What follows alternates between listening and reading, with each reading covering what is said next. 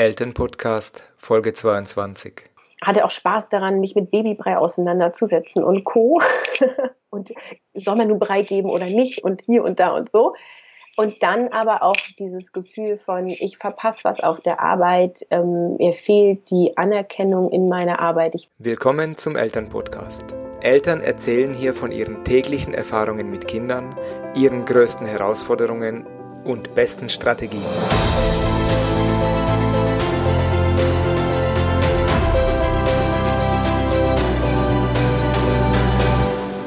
Schön, dass du wieder beim Elternpodcast eingeschaltet hast. Mein heutiger Interviewgast, Caroline, erzählt, dass sie eine ganz realistische Vorstellung davon hatte, wie es sein wird, wenn man Kinder bekommt. Doch was dann kam, damit hätte sie wirklich nicht gerechnet. Ihre erste Tochter, die hat die ersten vier Monate täglich zwischen fünf und sieben Stunden geweint. Und natürlich hat sich Caroline und ihr Mann Sorgen gemacht und haben das ärztlich abklären lassen. Doch die Ärzte haben nichts gefunden. Und wie sie dann diese Situation beide gelöst haben, das erzählt Caroline im Interview. Sie erzählt auch, dass nach dieser anstrengenden Phase, die sie durchgemacht haben, die ersten Monate, sie gemerkt hat, dass, sie, dass ihr das Arbeiten fehlt und dass sie dadurch so ein bisschen in ein Dilemma reinkommt, weil sie sich vorgenommen hat, vorgenommen hat, länger zu Hause zu bleiben. Und wie sie das gelöst hat und was daraus geworden ist, hörst du jetzt gleich im Interview. Viel Spaß. Mein heutiger Interviewgast bei Elternpodcast ist Caroline aus Norddeutschland. Hallo Caroline. Hallo. Erzähl uns doch erstmal, wer du bist, was du machst und wie viele Kinder du hast. Ich bin 31 Jahre alt, bin verheiratet und habe zwei Kinder, die sind vier und zwei. Und ich arbeite inzwischen selbstständig als Trainerin und Coach, sowohl online als auch offline. Mhm. Und offline mache ich mehr die Themen Präsentation und Moderation. Und online arbeite ich unter Finde dein Mama-Konzept, wo es darum geht, Mütter in Elternzeit zu unterstützen, ob und wann und wie und wo sie wieder arbeiten gehen möchten. Mhm. Das hört sich spannend an. Ich komme da später noch äh, drauf zurück. Was mich aber als erstes interessieren würde, wäre, äh, was hat sich in deinem Leben verändert durch deine Kinder?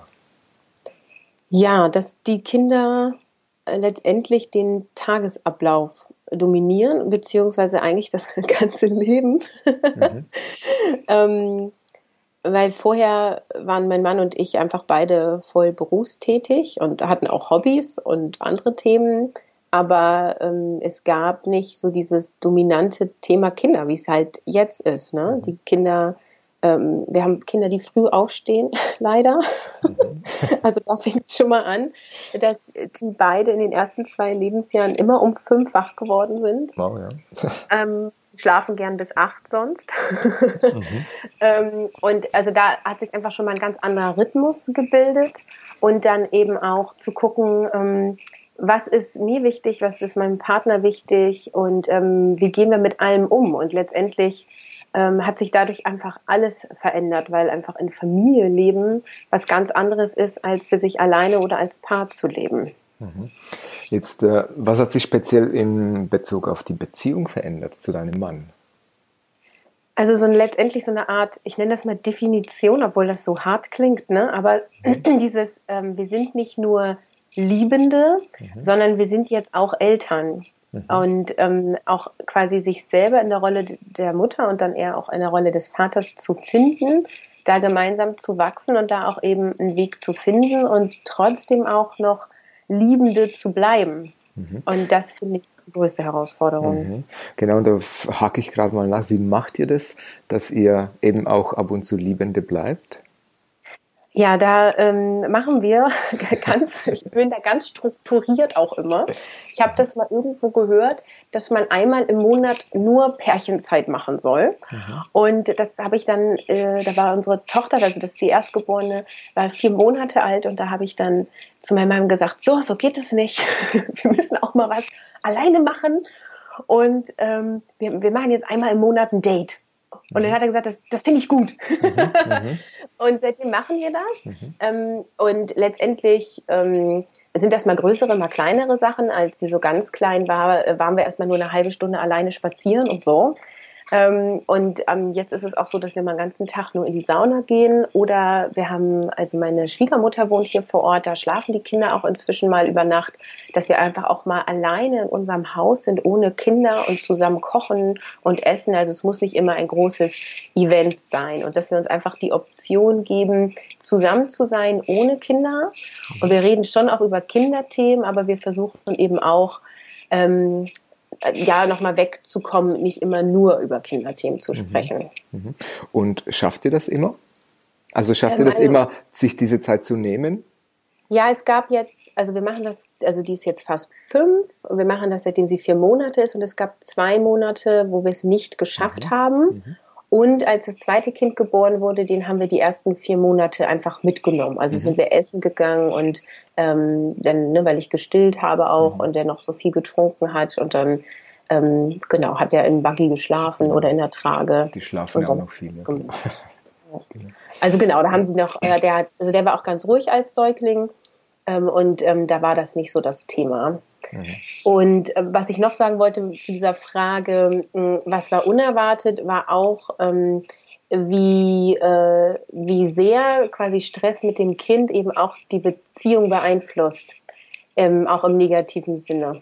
Mhm. Also äh, unsere Tochter hat die ersten vier Monate lang sehr viel geweint, sechs bis neun Stunden am Tag. Mhm. Und äh, damit waren wir natürlich erstmal total überfordert und haben uns beide Sorgen gemacht und Gedanken. Und da als Paar sich auch zu sehen, nicht nur als Eltern, war fast unmöglich. Mhm. Mhm. Okay, das hört sich natürlich, äh, wenn ein Kind so, so viel weint, das kann wirklich eine ganz große Belastung sein. Wie, wie seid ihr damit, äh, wie habt ihr das gelöst für euch? Wie, wie habt ihr euch da unterstützt gegenseitig? Also wir hatten eine ganz tolle Hebamme, ähm, die für uns total der Anker war. Und wir haben in den vier Monaten haben wir eigentlich nur funktioniert. Also wir haben erstmal körperlich alles abgecheckt, ob alles in Ordnung ist, äh, waren bei einer Heilpraktikerin, beim Osteopathen, beim Kinderarzt und es war nichts, also es war nichts Körperliches festzustellen. Also sie hatte auch keine Koliken. Ähm, ne? Und als das dann durch war, haben wir irgendwie für uns gesagt, okay, dann geht es jetzt einfach nur darum, wie können wir damit möglichst gut überleben. Und dann haben wir uns letztendlich immer nur abgewechselt. Also ähm, er hat oft die Nächte gemacht mit der Kleinen ähm, und hat sie mir nur zum Stillen gegeben sozusagen und ich konnte schlafen und ich habe tagsüber mehr gemacht und wir haben eher nebeneinander her gelebt so mhm, mhm. und ähm, haben einfach auch dann immer, wenn die Kleine geschlafen hat, haben wir eigentlich auch immer mitgeschlafen, weil wir einfach so kaputt und erschöpft mhm. waren. Ja. Genau, und ähm, letztendlich haben wir da nur funktioniert und als es dann so langsam besser wurde, ähm, da kam dann eben auch diese Idee auf mit, wir treffen uns einmal im Monat irgendwie. Mhm, mhm.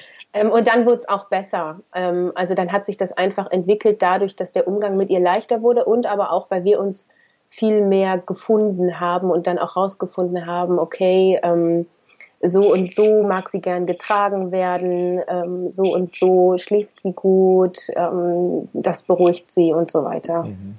Also es ging das darum, so äh, sich finden, oder? Also das Baby muss sich finden und äh, ihr, man, als Eltern muss man sich auch zum Baby finden, wie eben, was tut ihm gut und so.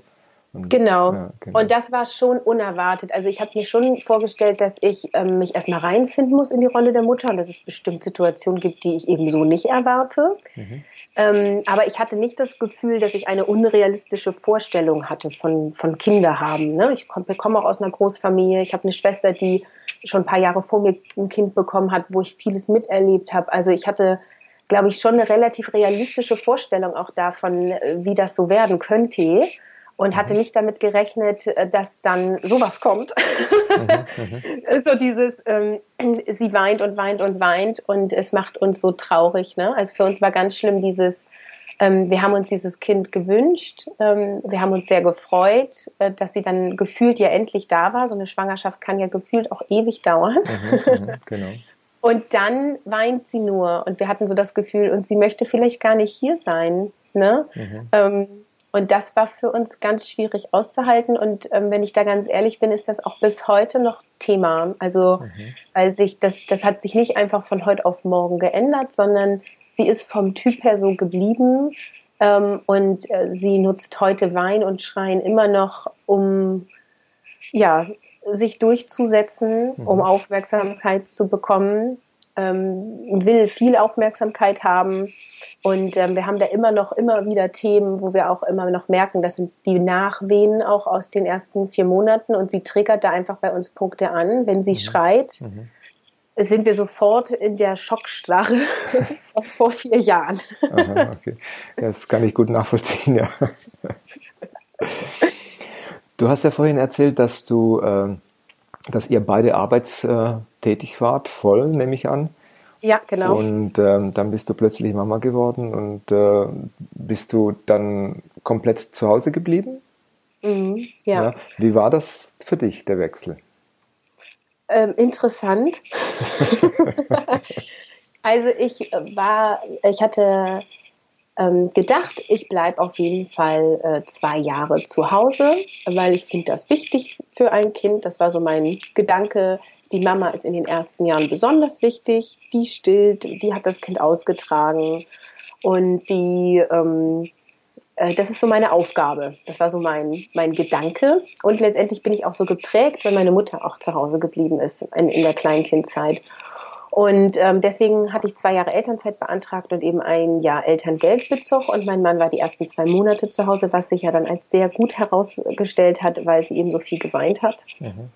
Ähm, und dann war es eben schon so, dass ich eigentlich nachdem das so diese ganz anstrengende Phase so ein bisschen besser wurde, ähm, ich gemerkt habe, wie sehr mir Arbeiten fehlt. Und das war für mich ein ganz großes Dilemma. Also mhm. weil sie ja auch ganz doll ähm, mich gebraucht hat. Also sie hat halt auch ein Jahr lang ist sie auf niemandens fremdens Arm gegangen, also nur bei meinem Mann und mir, auch bei den Omas und Opas nicht und niemanden. Mhm. Und ähm, das war dann halt so dieses Gefühl von, sie braucht mich und ähm, ich, ich möchte auch für sie da sein. Und es war auch ein ganz erfüllendes Gefühl, eben dann immer, wenn ich sie dann in der Trage hatte, war sie glücklich. Ähm, und das hat mich auch total beglückt. Also ich bin da einerseits sehr drin aufgegangen. Mhm. Hatte auch Spaß daran, mich mit Babybrei auseinanderzusetzen und Co. und soll man nun Brei geben oder nicht und hier und da und so. Und dann aber auch dieses Gefühl von, ich verpasse was auf der Arbeit, ähm, mir fehlt die Anerkennung in meiner Arbeit. Ich war vorher als Trainerin für Autohäuser tätig, wo ich Montag bis Freitag im Seminar stand ähm, ich hatte so das Gefühl, diese Effektivität fehlt mir auch des, des Arbeitens. Und ich hatte auch ganz große Ängste. Ich, also ich komme nie wieder auf so eine Position. Ja, waren so Ängste. Und ähm, auch wirklich so der Zweifel, auch schon nach wenigen Monaten, ähm, will ich wirklich zwei Jahre voll zu Hause bleiben? Wie könnte eine Teilzeitmöglichkeit aussehen? Da habe ich mit meinem Arbeitgeber gesprochen und da gab es keine Option darüber dann hin die Enttäuschung. Mhm. Ja, also ganz großes Dilemma für mich. Mhm. Das glaube ich, also das merke ich immer wieder, dass es eben in unserer Gesellschaft doch nicht so weit verbreitet ist, dass das Konzept Teilzeitarbeit äh, sich durchsetzt. Ja. ja, man ist entweder voll oder gar nicht beschäftigt, das ist wirklich so. Und äh, finde ich eigentlich schade. Ja, und die, also da gibt, gäbe es bestimmt auch mehr Optionen. Ähm, aber ich, also ich hatte auch das Gefühl, es ist nicht gewollt. So. Mhm, mhm. ähm, und äh, dann, also die Situation an sich stellt ja schon ein paar Herausforderungen und wenn dann nicht alle Seiten wollen, dann wird es halt schwierig. Mhm. Und äh, du hast erzählt, du warst da so unzufrieden und, und was hast du dann damit gemacht mit dieser Unzufriedenheit? Ähm, ja, ich bin ganz aktiv geworden in Recherche, also habe ganz viel im Internet geguckt und ähm, wollte schon immer auch als Coach arbeiten. Und letztendlich war dann meine erste Lösung, ich mache eine Coaching-Ausbildung. Mhm. Und das war eh schon immer ein Gedanke. Ich hatte dafür auch schon Geld zur Seite gelegt und habe dann was gefunden, was vor Ort war, was immer samstags, sonntags war, einmal im Monat. Mhm. Ähm, über, ich glaube, ein Dreivierteljahr war das. Und ähm, das war super. Also, weil dann ähm, bin ich quasi da samstags morgens, ich glaube um 10 hin, war um 18 Uhr wieder zurück. Da war meine Tochter, ich glaube, acht Monate ähm, ungefähr, als ich das angefangen habe. Und dann ähm, hatte mein Mann das Wochenende die Kleine. Ich hatte ein bisschen Abstand. Er hatte Alleinzeit mit unserer Tochter. Das war uns bis dahin auch nicht so bewusst, dass die noch nie zwei Tage alleine waren. Mhm. Hatten mhm. wir nicht gemerkt. Das hat die auch noch mal ganz eng verbunden und ich hatte einen Ausgleich und ich war in dieser Weiterbildung. Ich habe das aufgesogen wie ein Schwamm. Also ähm, das tat mir sehr, sehr gut das war ein erster Schritt. Danach hatte ich aber auch wieder ein Tief, weil ich dann nämlich das Gefühl hatte, jetzt habe ich neue Kompetenzen und Fähigkeiten erlernt oder verstärkt und jetzt möchte ich auch was damit machen. Mhm. Und da war ich dann halt wieder vor dem Dilemma, ja, aber jetzt wie denn und wo denn und mit was denn? Mhm. Und äh, vielleicht kommen wir da jetzt gerade auf das, was du am Anfang erzählt hast, dieses Entwickle dein Mama-Konzept. Ist es das Ergebnis mhm. äh, ja. aus dieser Zeit? Also das nicht das erste Ergebnis, nein, mhm. sondern das erste Ergebnis war, ich mache mich selbstständig. Und ähm, also da war auch ganz große finanzielle Angst dahinter. Wir haben uns entschieden, einen gewissen Lebensstandard zurückzuschrauben und ähm, primär vom Gehalt von meinem Mann zu leben. War auch wieder großes Thema, sich so in Abhängigkeit zu begeben. Ähm, ich wollte nicht dieses klassische, der Mann verdient, die Frau kümmert sich die ganze Zeit. Also da waren dann auch noch mal viele Glaubenssätze und Ideen und Gedanken zu, ähm, ja, zu bearbeiten, neu zu erfinden. Und ich habe dann erstmal als Trainerin gearbeitet oder tue ich auch noch ähm, mit freien Aufträgen vor Ort, am Wochenenden oder mal einen Vormittag. Und das äh, war auch gut, aber es ist halt ganz viel Organisation, ne? weil ich dann immer gucken muss, wann kann die Oma aufpassen. Das ging ja dann irgendwann mit ähm, ein Jahr und ein Viertel, ließ sie sich dann betreuen. Dann kam ja ähm, mein Sohn noch danach, da war dann auch wieder eine Pause. Also ganz viel Organisation hin und her. Und jetzt bin ich halt ähm, an dem Punkt gewesen 2016, dass ich gesagt habe, so, das ist mir zu viel Organisation und zu viel, äh, zu wenig Arbeit von dem, was ich eigentlich machen möchte. Und da ist jetzt das Ergebnis, finde dein Mama-Konzept, weil ich gesagt habe, ich mache mich mit meinem Herzensthema selbstständig. Das, was mich selber so bewegt hat und auch immer noch bewegt und was ich so frustrierend finde für, ja, ich sag mal, mich als Zielgruppe, ja, für die Mamas, die einfach auch Jobs haben, in denen sie gerne arbeiten, in denen sie gerne zurückgehen möchten, aber eben auch bedürfnisorientiert mit ihren Kindern umgehen wollen und nicht sagen, so, mein Kind ist eins, du gehst jetzt von acht bis 16 Uhr in die Krippe und ich hole dich dann ab und bringe dich eigentlich nur noch ins Bett. Mhm. Und ähm, genau, und um das eben auch gut vereinbaren zu können, mache ich es eben online, weil ich sowohl für mich als Vorteil sehe, als auch für die Mamas, weil die dann ja eben auch ihr Kind nicht abgeben müssen. Mhm. Okay, ja, das hört sich spannend an. Ja, danke schön. äh, wie, ihr habt ja, das ist so eine, fast eine klassische Rollenaufteilung. Der Mann geht arbeiten, du warst zu Hause und zwar fängst du jetzt dann auch wieder eben wieder was äh, zu, zu arbeiten. Wie hat das Umfeld reagiert auf diese klassische Aufteilung? Verschieden. Also Freunde von mir, die noch keine Kinder hatten, waren eher so, äh, oh, möchtest du nicht noch mehr arbeiten und gibst du jetzt wirklich die Stelle auf? Also weil dann ja irgendwann auch das Gespräch mit dem Arbeitgeber, wo ich in Anstellung war, anstand und ich gesagt habe, ich komme nicht zurück und ich möchte raustreten, mhm. so. Mhm. Ähm, wo alle sagten, verlängert doch noch mal Elternzeit und dann kannst du noch mal zurückgehen und da bin ich aber nicht so der Typ für halbe Sachen. Ich war dann so, nee, ich möchte das geklärt haben, ich möchte mein Abschlusszeugnis haben, ähm, ich hatte noch ein paar Materialien, ich sagte, das kriegen die alles zurück, ich möchte einen Schlussstrich ziehen. Äh, da wurde viel hinterfragt und war viel Irritation da. Und ähm, von der Seite ähm, der Mütter sozusagen habe ich eher andersrum so nach dem Motto, willst du jetzt schon so viel arbeiten? das ist spannend, ja.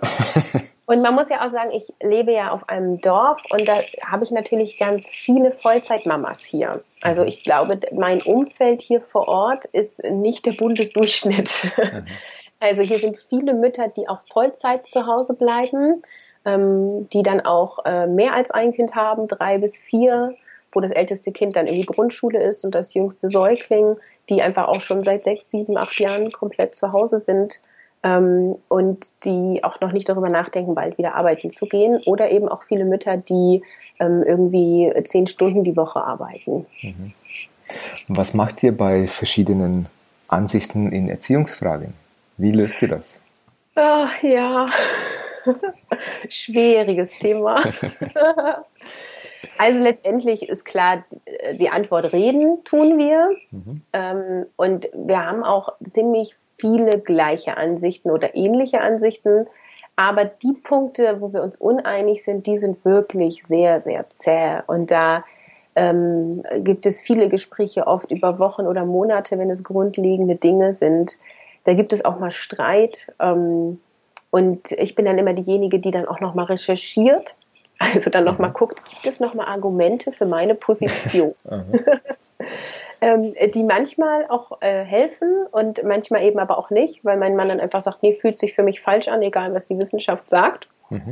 Was ja durchaus auch ein Argument ist. Und ähm, ja, es gibt wenige Themen, wo wir uns nicht einig werden. Mhm. Also du sagst, das Reden ist das eine.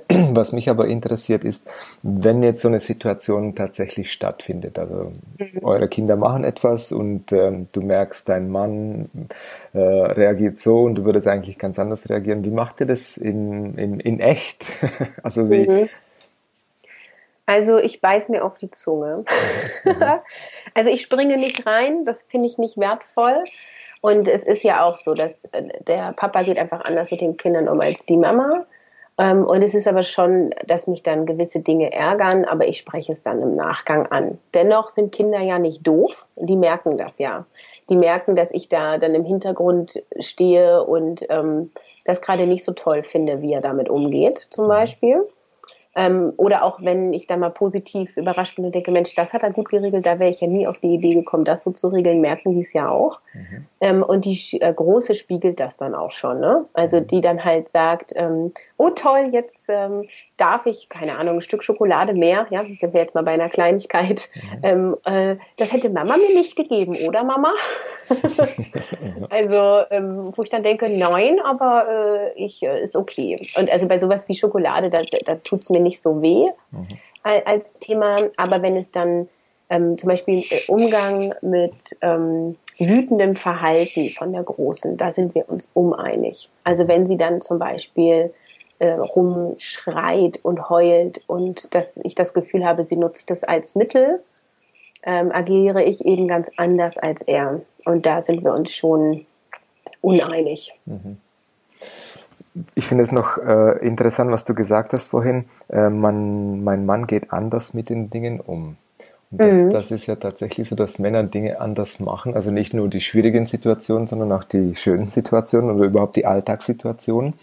Äh, und äh, ich stelle immer wieder fest, dass es äh, da auch immer wieder Differenzen gibt, das anzunehmen, dass Männer wirklich anders mit Kindern umgehen als Frauen. Wie ist da, mhm. merkst du da einen Unterschied und, und wie ist das für dich? Ja, also das merke ich ganz klar. Und äh, letztendlich hat es auch äh, gedauert, das erstmal zu sehen und anzunehmen und zu sagen, das ist so. Mhm. Äh, und seitdem wir das von beiden Seiten so machen, dass wir sagen, ja, wenn, also der andere ist einfach anders und das ist auch okay. Also wir hatten so, bevor wir Kinder hatten, so die Idee, man muss an einem Strang ziehen. Mhm. so, ne? So, das, das ist wichtig für Kinder. Und das ist bestimmt unter gewissen Aspekten auch wichtig für Kinder. Aber gerade wenn es darum geht, wie verhalte ich mich mit meinem, meinen Kindern, wie spiele ich auch mit denen, wie reagiere ich, wenn ich etwas äh, nicht gut finde, was sie machen, glaube ich, ist das total wertvoll, wenn jeder einfach so reagiert, auch wie er ist in, in seinem Sein. Mhm. Ähm, und da kann ich ähm, also da ziehe ich eher Positives raus. Ne? Also zum Beispiel mein Mann kann mit unserem Sohn drei Stunden lang Ball hin und her spielen. Das mhm. kann ich nicht.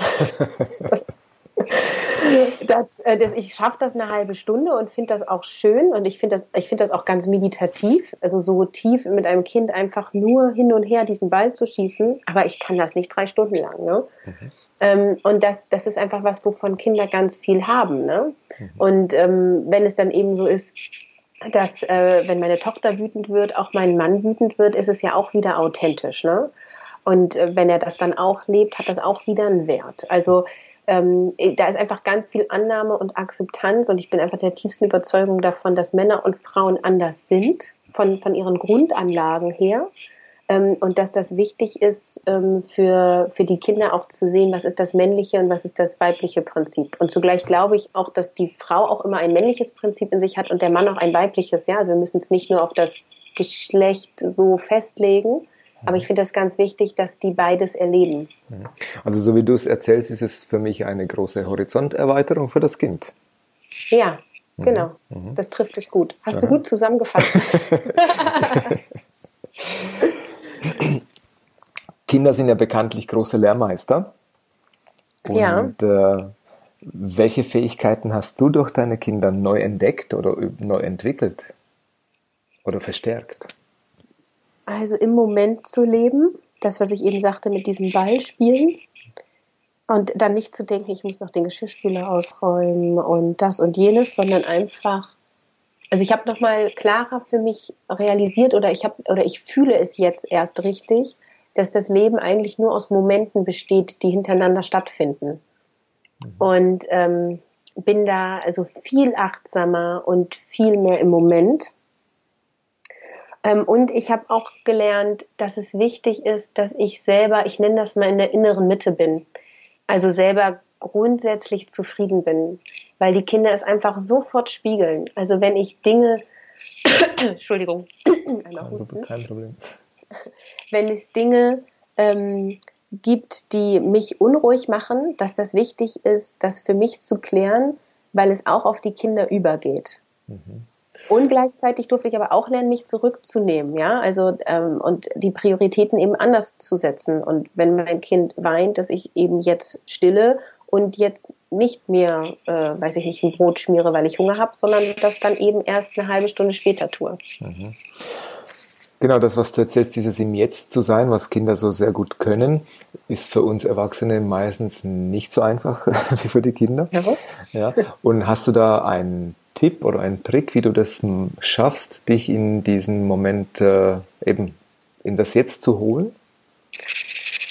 Ja, also das sind zwei Sachen. Einmal organisiere ich viel und gut, ohne dass es zu viel Druck ausübt. Also das ist ja auch eine Kunst. Ähm, das heißt, ich gucke schon auch immer morgens, überlege ich mir, was, äh, was sind so Sachen, die ich für mich heute unbedingt erledigen muss. Und das können auch Sachen sein, die für andere nicht wichtig sind. Ja, aber so was drängt mich, was möchte ich erledigt haben. Ähm, und die erledige ich als erstes oder eben im Moment, wo die Kinder gerade mich gerade nicht so brauchen oder inzwischen ähm, sind die eben auch stundenweise in der Betreuung. Das erledige ich dann in der Zeit. Ähm, und das löst mich schon mal total für die Zeit mit den Kindern dass ich einfach genau weiß, ich habe da ein Zeitfenster, da kann ich das, was ich erledigen will, erledigen. So. Und das kann auch mal sein, dass ich mir vornehme, eine Stunde zu schlafen. Ne? Also es muss nicht immer sein To-Do-Listen abhaken, schaffen, machen, tun. Das kann auch quasi eine Ruhephase sein. Und das hilft mir total, dass wenn ich dann mit den Kindern eben zusammen bin, dass ich viel besser auf sie reagieren kann und im, in dem Moment mit denen leben kann. Mhm. Okay. Das ist der eine Punkt. Und der andere Punkt ist, dass es einfach dass ich es mir immer wieder ins Bewusstsein rufe. Also dass ich dann zum Beispiel, wenn ich dann mit meinem Sohn Ball spiele, ja, es ist gerade sehr aktuell, äh, dass ich dann, also manchmal spüre ich auch so dieses, ach, jetzt schon wieder Ball spielen, ich weiß nicht, und ich mir dann denke, mir nutze es für dich als Achtsamkeit. Jetzt ähm, stell dich hier einfach hin, also wir spielen quasi Fußball hin und her und spüre jetzt einfach mal nur den Boden unter deinen Füßen. Ja, also schon in diesem Sinne wie, wie eine Traumreise oder eine Meditation oder beim Schwangerschafts-Yoga habe ich sowas auch gemacht. Also, dass ich mich das einfach äh, dann in Erinnerung rufe und dann einfach spüre auch, wie, wie tief ich in dieser Zeit dann abtauche und wie sehr es mich entspannt. Mhm. Also du nutzt praktisch den Widerstand als Trigger, um zu sagen, nein, jetzt ähm, nehme ich es bewusst wahr, was ich genau. Aha, okay, spannend. Genau. Interessant, ja. Und trotzdem ist es so, dass ich dann auch mal Gedanken habe von, ach, ich wollte noch dies und ich wollte noch das. Also das ist jetzt nicht so, dass ich äh, dann eine halbe Stunde meditativ Fußball spiele. Mhm. Aber es geht mehr in die Richtung und das ist was, ähm, wo ich selber gerne noch weiter für mich hin will. Mhm, okay. Du hast vorhin erzählt, dass äh, eure Tochter so sehr geweint hat. Gab es in der Zeit, äh, hast du dich da irgendwie informiert oder hast du da ein Buch gehabt oder, oder eine Internetseite, wo, wo dir geholfen hat, mit dem umzugehen? Ja, gab es. Mhm. Also an Büchern hat mir in der Zeit geholfen Das glücklichste Baby der Welt. Mhm. Äh, das ist von, ich glaube, Dr. Harvey Karp oder so ähnlich. Mhm. Ähm, und später, als sie, ähm, also als das Wein aufgehört hat und sie aber noch so sehr immer noch an uns geklammert hat, hat mir sehr geholfen, Petente Kind von Jasper Jewell. Mhm. Ja, das ist der Klassiker. das ist der Klassiker und der hat mir geholfen. Aha, okay. Ja, und letztendlich aber eben auch äh, Leute vor Ort. Also ich habe mich schon auch informiert, es gibt ja auch so Schreiambulanzen. Ähm, dann habe ich mit so einer Pikebleiterin gesprochen. Also wir haben uns immer wieder auch Hilfe geholt. Dann waren wir bei einer Heilpraktikerin, wo wir öfter waren, die, ja, ich würde das jetzt im Nachgang mal so eine Art Gesprächstherapie benennen, ohne dass sie jetzt Therapeutin ist, aber mhm. ähm, die einfach auch nochmal ganz viel mit uns gesprochen hat und wir einfach ähm, die Perspektive der Dinge geändert haben. Also nicht so dieses, sie weint, sie muss aufhören, weil das ist anstrengend und das ist ja auch nicht gut für sie und für uns, sondern hin zu der Perspektive, ähm, was will sie uns damit sagen, welches Bedürfnis steht dahinter mhm. und was sagt es über sie aus und wie können wir gucken, dass sowohl ihr Bedürfnis befriedigt ist als auch unser Bedürfnis. Mhm. Ja, Schön, dass es sowas noch gibt. Ja, ja. ja. Aber da gibt es, also da habe ich leider kein Buch zu. Mhm. Äh, wenn es da eins gibt, darfst du mir das gerne mal geben. ja, ich weiß es nicht. Ne? Aber ich finde es schön, dass es immer wieder noch so Hebammen gibt, die sowas machen. Ja. Ja, weil das ist auch ja. nicht selbstverständlich. Also ich liebe Hebammen. also das äh, war auch bevor ich äh, Kinder gekriegt habe, habe ich das nie so gesehen. Ich dachte immer, die helfen dir bei der äh, Kindespflege und bei der Geburt. Aber was die mental leisten, auch unter der Geburt, mhm. ähm, aber eben auch im Nachgang, ist immens. Also mhm. da gehört eine ganz große Wertschätzung hin. Das ist so, ja. Ich würde gerne meine letzte Frage stellen, und zwar, was sollten werdende Eltern unbedingt wissen? das ist eine schöne Frage. Ähm, Finde ich ganz schwierig zu beantworten. Ähm, aber ich glaube, eines der wichtigsten Dinge ist, dass Kinder schon mit einer Persönlichkeit auf die Welt kommen. Und dass äh, wir Eltern dafür da sind, sie zu begleiten. Und dass es nicht darum geht, ein Kind äh, so zu formen, dass es so ist, wie ich es gern hätte. Mhm. Oder ich denke, es müsste so sein, sondern die kommen schon mit ganz, ganz viel und auch so ein Säugling, der einen Tag alt ist, kann, kann dir als Mama, dir als neuen Papa schon ganz klar zeigen, ähm, was ihm gut tut und was nicht. Mhm. Mhm, das stimmt. Und ich möchte das auch so kommentarlos stehen lassen, weil es so gut ist. Ja, schön. Ja, Caroline, ich möchte mich auf jeden Fall bedanken für deine Zeit und für die Einblicke, die du uns gewährt hast in dein Mama-Sein oder euer Familienleben. Mhm, gerne. Äh, ich werde äh, die zwei Bücher verlinken, logischerweise, und auch dein äh, Finde dein Mama-Konzept-Blog, den ich wirklich sehr, sehr spannend finde. Gerne. und ja, wünsche dir alles Gute mit ja. deinen Kindern und mit deiner Selbstständigkeit. Dann vielen Dank für das Interview. Es hat mir Spaß gemacht. Okay, ciao. Tschüss. Das war's schon wieder mit dem Interview bei Eltern Podcast. Alle Notizen zu dieser Episode findest du wie immer in den Show Notes. Und diese findest du unter www.elternpodcast.de. Und dann einfach in der Suche die Folgennummer eingeben oder den Namen unseres Interviewgastes. Wenn du selber Lust hast, mit mir ein Interview zu führen und anderen Eltern dadurch einen kleinen Einblick in deine alltäglichen Herausforderungen deines Familienlebens zu geben, dann melde dich einfach bei mir.